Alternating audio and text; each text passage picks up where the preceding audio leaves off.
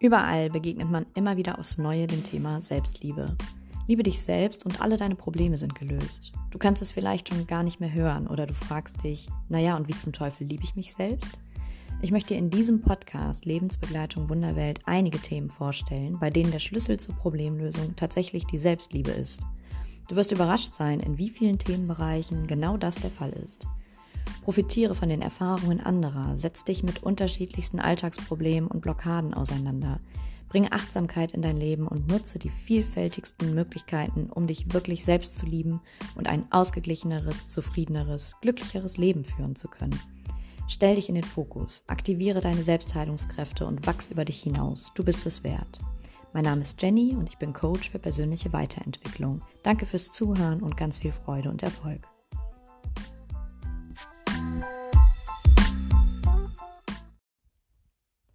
Ein herzliches Hallo. In dieser Folge geht es um das Thema Narzissmus. Und zwar geht es um den schädigenden, krankhaften Narzissmus. Es ist schon ein emotionales, schwieriges und vor allem sehr komplexes Thema. Jeder, der schon einmal eine Erfahrung mit einem Narzissten gemacht hat, der weiß, wovon ich spreche. Dieser Beitrag dient dem Erfahrungsaustausch. Es geht nicht um eine tiefenpsychologische Analyse oder Diagnostik. Ich bin keine Psychologin, sondern ich möchte dich allgemein über Narzissmus informieren, dir von meinen eigenen Erfahrungen berichten und von Erfahrungen, die einige meiner Klienten und auch Freunde und Bekannte mit mir geteilt haben. Wenn man sich mit Narzissmus noch nicht auseinandergesetzt hat, dann fällt es schwer, einen Narzissten als solchen zu erkennen. Wenn einem die Erkrankung wiederum bereits bekannt ist, dann ist es wertvoll zu erfahren, wie geht es anderen damit? Was haben sie erlebt? Wie gehen sie mit Narzissten in ihrem Umfeld um? Wie du vielleicht raushörst, richtet sich diese Folge nicht an die Narzissten selbst, sondern an die Menschen, die regelmäßig und intensiv mit einem narzisstischen Menschen zu tun haben und gegebenenfalls auch darunter leiden oder solche Menschen, die den Absprung geschafft haben, sich von dieser Person zu lösen, weil es irgendwann nicht mehr anders funktioniert hat und sich nun noch in dieser Phase befinden, alles Erlebte aufzuarbeiten. Und natürlich richtet sich diese Folge auch an jeden, der sich generell über das Thema informieren möchte. Vorab möchte ich auf eine ganz wichtige Unterscheidung aufmerksam machen. Jeder Mensch trägt einen gewissen Grad an gesundem Narzissmus in seiner Persönlichkeit. Dieser Anteil in uns fördert unseren Ehrgeiz, unsere Selbstliebe und unseren Erfolg. Eine gewisse Form davon ist also normal und unterschiedlich dominant in jedem von uns vertreten. Wenn ich gleich also über Merkmale von Narzissten spreche, findest du dich vielleicht in dem ein oder anderen sogar wieder. Aber ich denke, der Unterschied wird recht schnell deutlich. Von Narzissmus als Krankheit spricht man, wenn der Narzissmus eine schädigende Form annimmt. Und zwar eine Schädigung für die Person selbst und für Menschen aus dem Umfeld. Und dann unterscheidet man noch einmal zwischen eben diesem in Anführungsstrichen ungesunden Narzissten und Menschen mit narzisstischer Persönlichkeitsstörung. Der Übergang zwischen diesen beiden Formen ist fließend und in ihrer Begrifflichkeit und Diagnostik schwer voneinander zu trennen. Der Einfachheit halber bleibe ich bei der Formulierung Narzisst und beziehe mich damit auf den krankhaften Narzissmus und die narzisstische Persönlichkeitsstörung.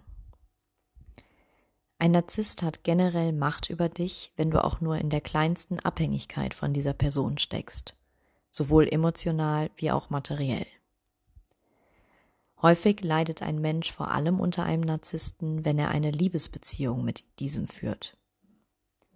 Aber auch ein Vorgesetzter, eine Vorgesetzte, die du täglich bei der Arbeit triffst, oder eine Arbeitskollegin, ein Arbeitskollege, mit dem du beispielsweise gemeinsam ein Projekt unternimmst, etwas aufbaust oder sogar gründest, kann dir dein Leben wirklich erschweren. Laut Definition beschreibt krankhafter Narzissmus einen Menschen mit übergroßer Selbstverliebtheit und Selbstbewunderung, der sich für wichtiger und wertvoller einschätzt, als wie ein Beobachter ihn einschätzen würde. Diese Menschen haben ein extremes Bedürfnis nach Aufmerksamkeit, Anerkennung und Bewunderung. Sie suchen die Fehler immer bei den anderen und niemals bei sich selbst. Sie sind meist äußerst arrogant und vertragen keine Kritik. Werden sie doch einmal kritisiert oder erleben einen Misserfolg, dann stürzen sie in eine tiefe seelische Krise. Sie sind herablassend und sie können sich nur sehr schwer in andere Menschen hineinversetzen. Manchmal braucht es etwas, bis man erkennt, dass der Narzisst ist, wie er ist. Er kann den Schein sehr gut wahren. Narzissten sind Meister der Manipulation und des Schauspiels.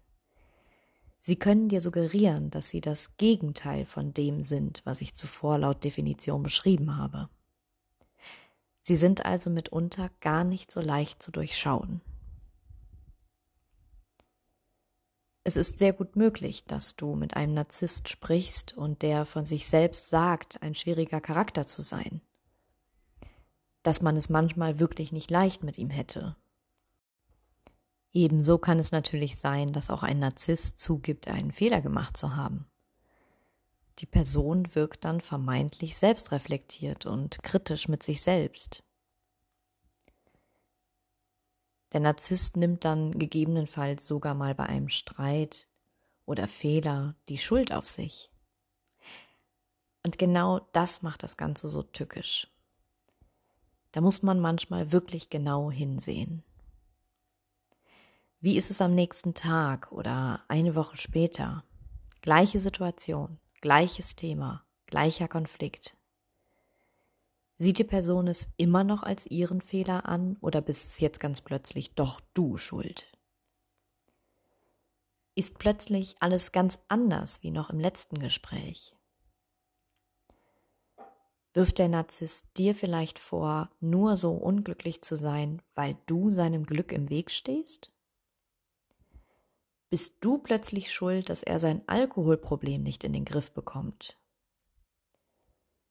Wirft ihr dir vor, dass er nur so unglaublich wütend wird und derart aus der Haut fährt, weil du ihn ständig reizen und provozieren musst?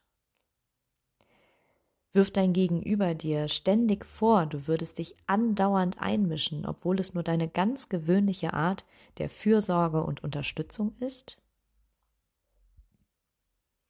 Narzissten können es schaffen, dass wir uns für ihre Launen und ihr Verhalten verantwortlich fühlen. Sie lassen uns glauben, dass wir anstrengend und eigentlich unaushaltbar seien und dass nur sie es sind, die uns dulden und uns mit durchs Leben ziehen, weil wir es alleine niemals schaffen würden. Aber sind wir doch mal ganz ehrlich. Wenn wir so störend und nervig sind und die Person uns immer nur duldet Warum tut sie sich das an? Und liegt der Fehler wirklich immer nur bei uns? Sind wir alles schuld? Und geben wir wirklich nie was zurück? Nicht zu vergessen, Narzissmus in dem Ausmaß ist eine Krankheit und die Menschen, die davon betroffen sind, können oft überhaupt nichts für ihr Verhalten. Und sie haben in ihrem Leben oft enorme Defizite erleben müssen, vor allem was die Befriedigung der Grundbedürfnisse eines Menschen angeht. Liebe, Geborgenheit, Sicherheit. Wenn man im Leben in irgendeinem Bereich auf einen Narzissten trifft, dann muss man auch nicht unbedingt sofort das Weite suchen und flüchten. Aber man sollte schon sehr gut auf sich acht geben. Narzissten gehen ausgesprochen schlecht und verletzend mit den Menschen in ihrer Umgebung um. Entweder findest du einen Weg, wie du das alles kanalisierst und aushältst und dich quasi unverletzbar machst. Ich muss dir aber sagen, ich kenne aus meinen Kreisen niemanden, der das unbeschadet so geschafft hat. Oder du gehst tatsächlich irgendwann auf Distanz zu dieser Person. Du wirst feststellen, dass dein narzisstisches Gegenüber dich immer wieder irgendwie angreift. Es manipuliert dich, setzt dich unter Druck, macht dich klein. Psychisch versucht man das ganz lange zu kompensieren. Entweder weil man noch gar nicht erkannt hat, dass das Gegenüber eine Krankheit hat, oder weil man eben weiß, dass es eine Krankheit ist und man sich häufig schäbig fühlt, einen kranken Menschen zu verlassen oder im Stich zu lassen. Man hält also aus. Und nach dem Peitschenhieb des Narzissten folgt ja auch irgendwann wieder das bekannte Zuckerbrot. Und vielleicht sitzt der Narzisst dann weinend vor uns und wirkt plötzlich ganz klein und zerbrechlich, fast hilflos. Und das weckt unser inneres Mitgefühl wieder und wir verzeihen und wir denken, dass irgendwann alles besser wird. Vielleicht bist du auch ein Mensch, der einfach nicht Nein sagen kann, nicht so gut Grenzen setzen kann. Und das, was dein narzisstischer Lebenspartner, dein Arbeitgeber oder sonst wer dir Negatives über dich sagt, das nimmst du an und machst es auch zu deiner Wahrheit. Die meisten, die ich kenne, die unter einem Narzissten gelitten haben, die haben den psychischen Druck irgendwann nicht mehr ausgehalten und noch schlimmer. Ihr inneres Leid, das wurde teilweise sogar körperlich. Sie wurden im wahrsten Sinne des Wortes krank durch diesen narzisstischen Menschen. Und spätestens da ist ein Punkt erreicht, wo du keinen Weg mehr finden wirst, irgendetwas zu kompensieren, sondern da kannst du dich nur noch im Sinne des Schutzes deiner eigenen Gesundheit zurückziehen. Wie eben bereits angedeutet, ein großes Problem ist, du kannst einen Narzissten erst dann erkennen, wenn du ihn einmal ohne seine prunkvolle Maske erlebst. Wenn er das Bild, das er von sich nach außen verkauft, einmal bröckeln lässt und seine andere Seite zeigt. Dazu musst du ihn einmal zum Beispiel sehr wütend erleben oder nach einem Misserfolg, wenn er in eine seiner depressiven seelischen Tiefs fällt Allerspätestens, wenn du dich von dieser Person trennst, also die Liebesbeziehung beendest, das Arbeitsverhältnis kündigst oder die Freundschaft beendest, dann wirst du seine Krankheit noch einmal in vollem negativen Sinne sehen und erleben. Ich möchte dir jetzt auch von einem kurzen Beispiel berichten, wie du einem Narzissten auch nur in einem Moment im Alltag begegnen könntest und auch in diesem kurzen Moment letztlich mit einem Schaden wieder rausgehen kannst. Nehmen wir einen Verkäufer, egal ob von einem bestimmten Produkt oder einer Dienstleistung. Wenn ein narzisstischer Verkäufer dich von etwas überzeugen möchte, um so sein Geld zu verdienen, dann wird er alle seine Möglichkeiten ausschöpfen. Charmant, einfühlsam. Er findet genau die Worte, die dich triggern und letztlich veranlassen zu kaufen. Geschickt formuliert er seine Sätze so, dass es genau auf deine Situation passt. Er suggeriert dir, sich bestens in dich einfühlen zu können und zu wissen, was genau du gerade benötigst. Und dass er natürlich nur das Beste für dich möchte. Er wird dir von seinen eigenen hervorragenden Erfahrungen berichten. Und er wird auch eine sehr plausible Erklärung für den ganz schön happigen Preis finden. Narzissten sind sehr gut darin, Marken zu bewerben und zu verkaufen. Sie sind häufig Verkäufer und man findet sie auch nicht umsonst häufig in Führungspositionen. Denn beeinflussen und etwas mit Luft aufpumpen, dass es größer wirkt, als es ist, das können Narzissten 1a. Und das Verrückte ist, der Narzisst glaubt wirklich, dass es das beste Produkt, die beste Dienstleistung der Welt ist, die er verkauft. Schließlich hat der Narzisst selbst es entdeckt und für gut empfunden. Und dass es teuer ist und die Provision für ihn dadurch entsprechend hoch, na ja, hoch, das ist jetzt nur ein netter Nebenaspekt. In Wirklichkeit aber ist es natürlich egal, ob das, was der Narzisst verkauft, wirklich gut ist oder ihm einfach nur gut Kohle einbringt. Hier muss ich jetzt noch einmal auf einen wichtigen Unterschied hinweisen, den ich schon zu Beginn angesprochen habe. Wie gesagt, steckt in jedem Menschen eine gesunde Portion Narzissmus. Und ein Verkäufer, ganz generell, kann diesen absolut gut gebrauchen. Und nicht jeder Verkäufer ist automatisch ein krankhaft narzisstischer Mensch. Jeder Verkäufer hat generell den Anspruch, etwas zu bewerben, etwas zu verkaufen und natürlich hebt er die Vorteile hervor. Das ist sein Job. Ein Verkäufer mit der gesunden Portion Narzissmus kann seine Marke hervorragend repräsentieren. Natürlich geht es auch ihm um Profit. Aber in der Regel bleiben solche Menschen selbst reflektiert. Und auch das angebotene Produkt oder die Dienstleistung wird wirklich reflektiert betrachtet und fair angeboten. Ein krankhaft narzisstischer Verkäufer verliert das Gefühl für diese Fairness. Oft versuchen sie, irgendwelche Dinge an den Mann zu bringen, indem sie damit locken, dass man irgendwelche Hilfsprojekte mit dem Kauf unterstützen würde. Den Tierschutz, die Umwelt, was auch immer. Dabei fließt manchmal kein einziger Cent wirklich bei diesem Verkauf in irgendein Hilfsprojekt. Und das ist dann definitiv schon ein schädigendes Ausmaß. Und auch ein völlig überdimensioniertes Preis-Leistungs-Verhältnis ist schädigend. Man gibt wahnsinnig viel Geld für sehr wenig Inhalt aus. Oder auch die Behauptung, man habe schon sehr lange gute Erfahrungen mit dem Produkt oder der Dienstleistung gemacht und es stellt sich raus, dass es für ihn selbst noch recht neu ist. Auch das ist schädigend. Wenn wir jetzt auch noch mal generell den beruflichen Bereich betrachten, da gibt es so ein paar ganz typische Sätze, die gerne mal aus dem Mund eines Narzissten stammen. Ich nenne dir gleich ein paar Beispiele.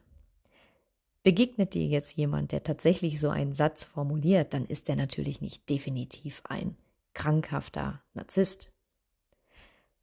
Aber aufhorchen sollte man bei solchen Sätzen in beruflichen Zusammenhängen vielleicht schon einmal. Wenn ich was anpacke, wird das immer zu Gold. Ich gründe generell nur Imperien. Das ist die reinste Gelddruckmaschine. Ich kann Scheiße zu Gold machen. Irgendwie kaufen Menschen mir immer alles ab. Ich weiß das, weil ich es bin, der es sagt. Auch möchte ich gerne noch etwas näher auf den privaten Bereich eingehen, also wenn du eine Liebesbeziehung mit einem Narzissten führst. Dein narzisstischer Partner kritisiert am meisten das an dir, was er an sich selbst nicht leiden kann. Ich habe in meinem sehr engen Bekanntenkreis, in meiner direkten Familie eine solche Beziehung miterlebt. Er war der Narzisst, sie eine gutmütige, sich viel zu klein machende, unsichere, sehr attraktive Person. Ich erinnere mich, wie alle sie anfangs beneideten. Wow, wo hast du den denn geangelt? Der sieht aber gut aus und ist so charmant. Sie war sehr geschmeichelt davon und verliebter denn je. Er war zuvorkommend. Es gab da einmal eine ganz absurde Situation. Da ist bei einer Feier die Musik ausgefallen. Und die Stimmung, die drohte wirklich in den Keller zu rutschen. Und dann kam er, verließ kurz die Feier, um dann irgendwie nach 20 Minuten mit einem echt hervorragenden Musikerduo um die Ecke zu kommen und die ganze Situation zu retten. Es hat keiner verstanden, wie er das in dieser kurzen Zeit realisieren konnte, aber alle waren natürlich unendlich begeistert. Er war ein guter Gastgeber, der immer gutes Essen und leckeren Wein anbot, konnte selbst sehr gut kochen. Er hatte einen Sinn für eine schöne Einrichtung, schöne Dinge. Ja, und ehrlich, vieles an ihm war toll und großartig. Aber er war auch derjenige, der sie ständig betrogen hatte der hinter ihrem Rücken schlecht über sie sprach. Sie aufs äußerste beleidigte, beschimpfte, sie manipulativ dazu gezwungen hatte, mit bestimmten Freunden zu brechen, der mit ihrer Angst spielte und sie immer weiter versuchte zu kontrollieren. Ich bekam einmal einen Streit mit, da begannen sie zunächst relativ ruhig zu diskutieren. Sie blieb in ihrer Stimmlage stets gleich ruhig, doch er wurde im Verlauf des Gesprächs immer lauter und wütender. Er beleidigte sie. Irgendwann ging es dann darum, dass er sauer darüber war, dass sie nie Röcke trug, sondern immer nur Hosen. Er wolle eine Frau, die sich mal weiblicher kleidet und nicht so ein, wie er sagte, langweiliges Hausdämelchen. Sei doch mal sexy, mach dich mal schön, rief er immer wieder. Und sie antwortete immer nur ganz ruhig und knapp. Nein, das bin ich nicht. Ich trage einfach lieber Hosen und ich finde mich so schön, wie ich bin. Und man muss dazu sagen, dass sie wirklich eine schöne und sehr attraktive Frau ist. Er begann dann immer wieder zu schreien. Schrei mich nicht an! Dabei war er selbst es, der die ganze Zeit geschrien hatte. An solchen Beispielen konnte man richtig seine Depersonalisierung sehen, seine absolut gestörte Selbstwahrnehmung. Er bekam es tatsächlich nicht mit, dass er es war, der schrie. Ein weiteres Mal wurde er nach einem eigentlich harmlosen Streit auch plötzlich so wütend, dass er sich in sein Zimmer einsperrte und von innen alle Möbel vor die Tür schob, damit niemand mehr sein Zimmer betreten konnte. Er dachte, man würde ihn in eine geschlossene Anstalt einweisen lassen. Da war zu erkennen, dass er manchmal sogar mitbekam, wie krank er sich verhielt. Denn niemand hatte ihm das angedroht oder gesagt, dass er jetzt eingewiesen werden würde. Er trank auch relativ viel Alkohol, und in seinen ganz schlechten Phasen ging er manchmal den ganzen Tag in die Sauna, bis er wirklich völlig ausgetrocknet, er sah aus wie ausgewrungen, wieder nach Hause kam, um dann seinen Flüssigkeitsverlust ausgerechnet mit Wein und Bier wieder auszugleichen.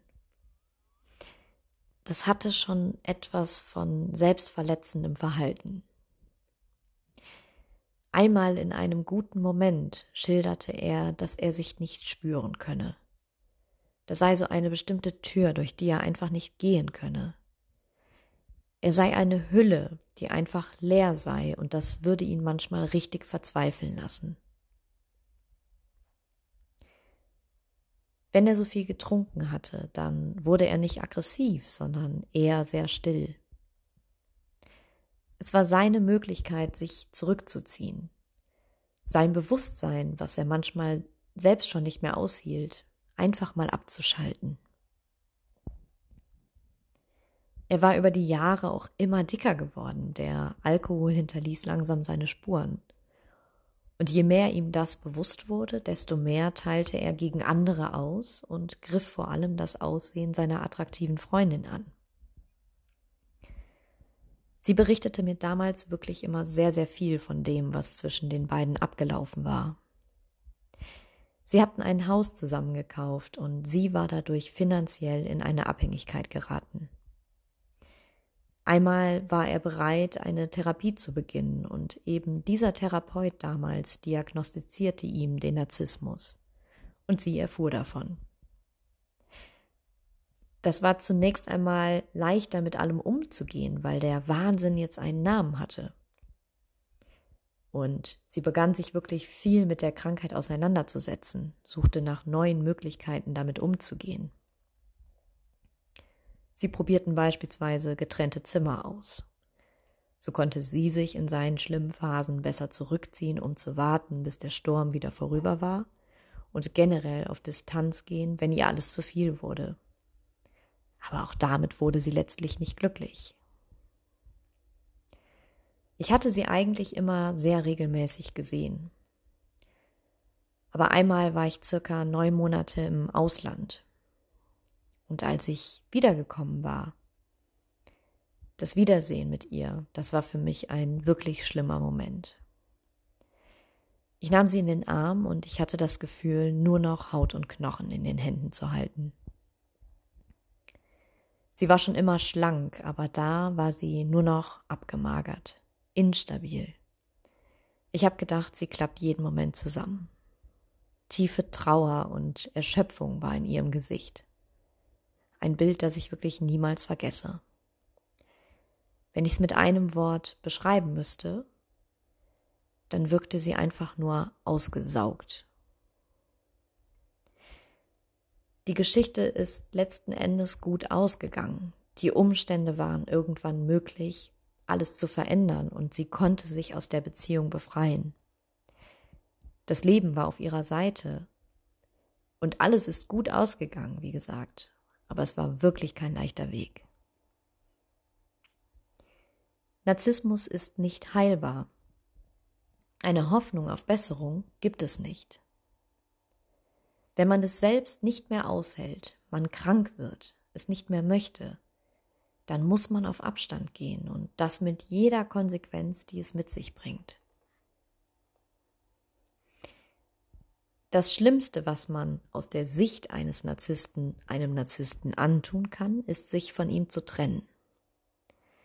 Das bedeutet für ihn, dass man ihn im Stich lässt, ihn fallen lässt. Man greift dadurch sein Ego an und er wird fuchsteufelswild. Er verliert die ihm so wichtige Kontrolle und er kann nur sehr schlecht damit umgehen, verlassen zu werden. Um sich davor zu schützen, spielen Narzissten auch gerne mit unserer Angst. Sie setzen uns unter Druck, drohen auch manchmal Konsequenzen an, natürlich meistens finanzielles. Sie versuchen damit ihren Defekt, ihr angekratztes Ego, ihre Verletzung zu kompensieren.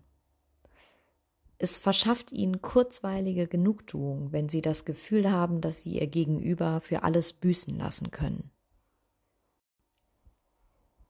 In jedem Narzissten sind zwei Pole sehr aktiv.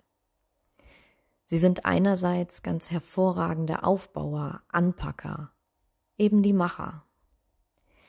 Aber auf der anderen Seite steckt ein höchst aktives Zerstörergen in ihnen. Alles, was sie aufbauen, können sie auch innerhalb kürzester Zeit wieder niederbrennen, und dann hinterlassen sie nur verbrannte Asche hinter sich. Hast du etwas mit dieser Person zusammen erschaffen, dann findest auch du dich plötzlich nur noch umringt von Asche wieder. In allen mir bekannten Fällen hatten die Narzissten meist mit weiteren Erkrankungen oder Begleiterscheinungen zu tun.